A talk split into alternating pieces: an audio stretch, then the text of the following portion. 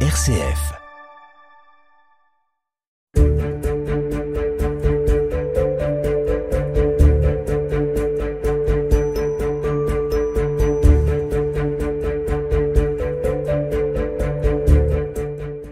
C'est l'une des stars des fêtes de fin d'année, et même si l'on se dit qu'on veut limiter les friandises, il est bien difficile d'y résister. La papillote devrait à nouveau envahir nos tables d'ici quelques jours, si ce n'est pas déjà fait. Ce petit chocolat emballé dans un papier brillant, souvent accompagné d'un proverbe, eh bien il a été inventé à Lyon, et son histoire n'est pas forcément connue. C'est ce que l'on va vous raconter ce matin dans Tempo.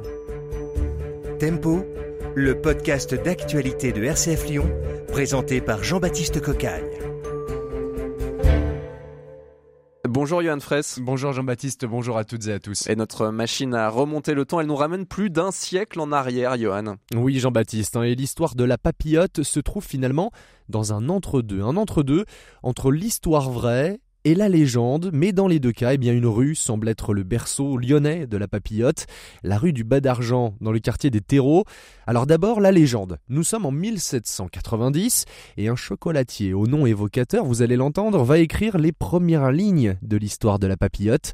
Confirmation par Yves Rouèche, historien de la gastronomie. Sur Papillot, chocolatier rue du Bas d'Argent, avait un apprenti, un commis à son service et il avait noté que ses chocolats disparaissaient. Et en fait, euh, il a mené sa petite enquête. Il, il s'est aperçu que c'était son commis qui était tombé perdument amoureux de sa fille, de la fille du chocolatier, et qui euh, lui écrivait des petits billets d'amour dans lesquels il enveloppait des bonbons de chocolat. Et lui passait ces petits billets d'amour par le soupirail. Alors, euh, sur Papillot, était colère, et, il a licencié, s'est séparé de son commis, mais il a gardé l'idée. Et avec le ces petits mots doux sont devenus des devinettes ou des rébus, et c'est comme ça qu'est née la papillote, en tout cas l'idée d'envelopper des bonbons de chocolat dans un papier, parce que la papillote, elle, elle tire son nom de son papier, qui ressemble à un papillon. Mais ce n'est qu'une légende. Et oui, la papillote n'existait pas vraiment à cette époque. On ne faisait que boire le chocolat, le sucre était trop rare et trop cher. Bon. Alors, qui a vraiment inventé la papillote? Eh bien, toujours dans cette même rue du Bas d'Argent, un homme semble incarner le point de départ de la véritable histoire de la papillote. Elle est née à Lyon au milieu du 19e siècle. Hein. Elle est arrivée avec le chocolat, qui est arrivé vers 1870 avec euh, Pierre Casati, un Italien. C'est lui qui a introduit le chocolat à Lyon. Il était verrier et il faisait le thermomètre centigrade à mercure. Et pour diversifier euh, son activité, il a commencé à servir des chocolats à boire à ses clients, pour patienter, etc. Et puis, au début du 19e siècle, on a inventé des bonbons de chocolat, parce qu'avant, on ne faisait que de boire le chocolat. Donc c'est vers 1850 que sont apparus, une fois qu'on a inventé les bonbons de chocolat en Suisse, que sont apparus la, la papillote, mais elle est apparue à Lyon, effectivement. Et la première trace écrite de la papillote provient de sa boutique, une facture de 24 francs et 50 cents de papillote en chocolat, un milieu du 19e siècle qui rime finalement avec l'avènement du bonbon de chocolat hein, qui provient de Suisse. Puis un brevet d'invention en 1860 de Sir Jean Bray, un brevet pour une machine à déchiqueter les papiers à papillotes pour bonbons. Une période qui marque une multiplication du nombre de chocolatiers En 50 ans, au début du 19e siècle, on est passé de 4 euh, chocolatiers à Lyon, tous des Italiens quasiment, à 30 chocolatiers ou 35 chocolatiers. Ça veut dire qu'il y a eu, avec l'invention du bonbon de chocolat, encore une fois qui s'est fait en Suisse, euh, les chocolatiers se sont multipliés. Il n'était plus question de boire le chocolat, mais de manger ces bonbons de chocolat qu'on savait mouler maintenant. Tous ces chocolatiers qui sont multipliés, en fait, ce qu'il s'est passé, c'est qu'en 1894, Sadi Carnot a été assassiné à Lyon, rue de la République, par un anarchiste italien, Sante Caserio. À ce moment-là, tous les Lyonnais, si vous voulez, se sont révoltés contre tous les établissements à consonance italienne. Tous les chocolatiers, la plupart ont dû fermer, en fait. Et on est en 1894. La nature a horreur du vide. Trois ans plus tard, la maison voisin voit le jour, qui est devenue maintenant la, la maison emblématique pour les chocolats euh, lyonnais, en tout cas, parce qu'il y a d'autres chocolatiers, mais eux, ils ont plus de 100 ans d'existence. Et puis en 1898, la maison Révillon est née. C'était un chocolatier lyonnais. Et aujourd'hui, la maison Révillon, euh, elle est installée à Roanne depuis 1972. Et que dire de ces papillotes? Parce que euh, ce sont de bonnes papillotes. Et oui, vous l'avez entendu, Révillon, peut-être la marque la plus connue hein, quand on parle de papillotes. Et son implantation rouennaise me facilite la tâche pour continuer d'arpenter l'histoire de ce bonbon iconique.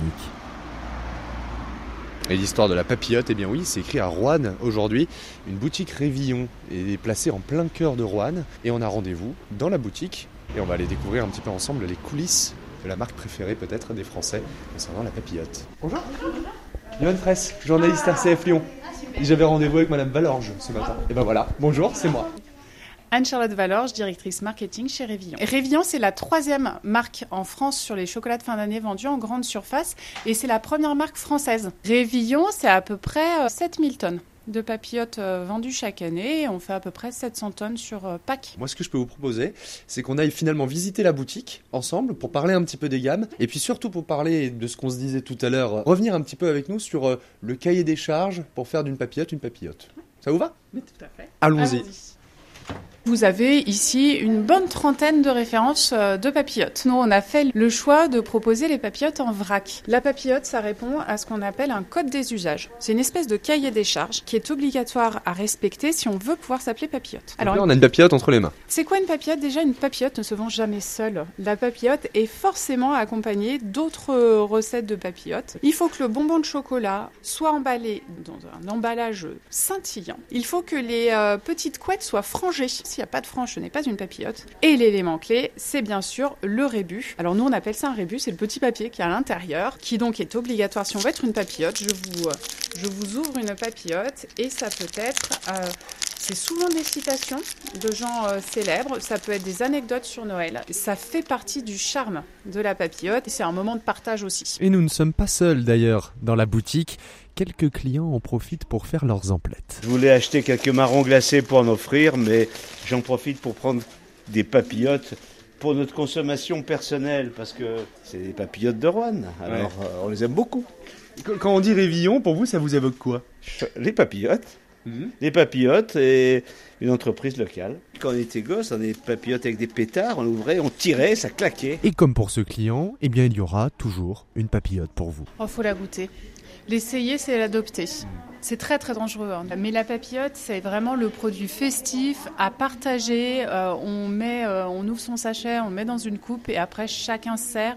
En plus, en a pour tous les goûts. Il y a forcément une recette que vous allez adorer et c'est un produit qui pour nous euh, est, est le symbole que les fêtes de Noël vont arriver. C'est enfin bientôt Noël quand les papillotes arrivent. Et donc à n'en pas douter, la papillote reste et restera donc incontestablement la reine de Noël. Et oui, une reine que vous pouvez donc euh, retrouver à Rouen aux deux places Georges Clémenceau et sinon dans tous les commerces bien évidemment, mais pour ça vous n'avez pas besoin de nous. Merci à vous euh, Johan Fraisse pour ce reportage Tempo qui revient demain à la même heure. En attendant, cet épisode et tous les autres à retrouver en réécoute sur rcf.fr et sur toutes les plateformes de podcast.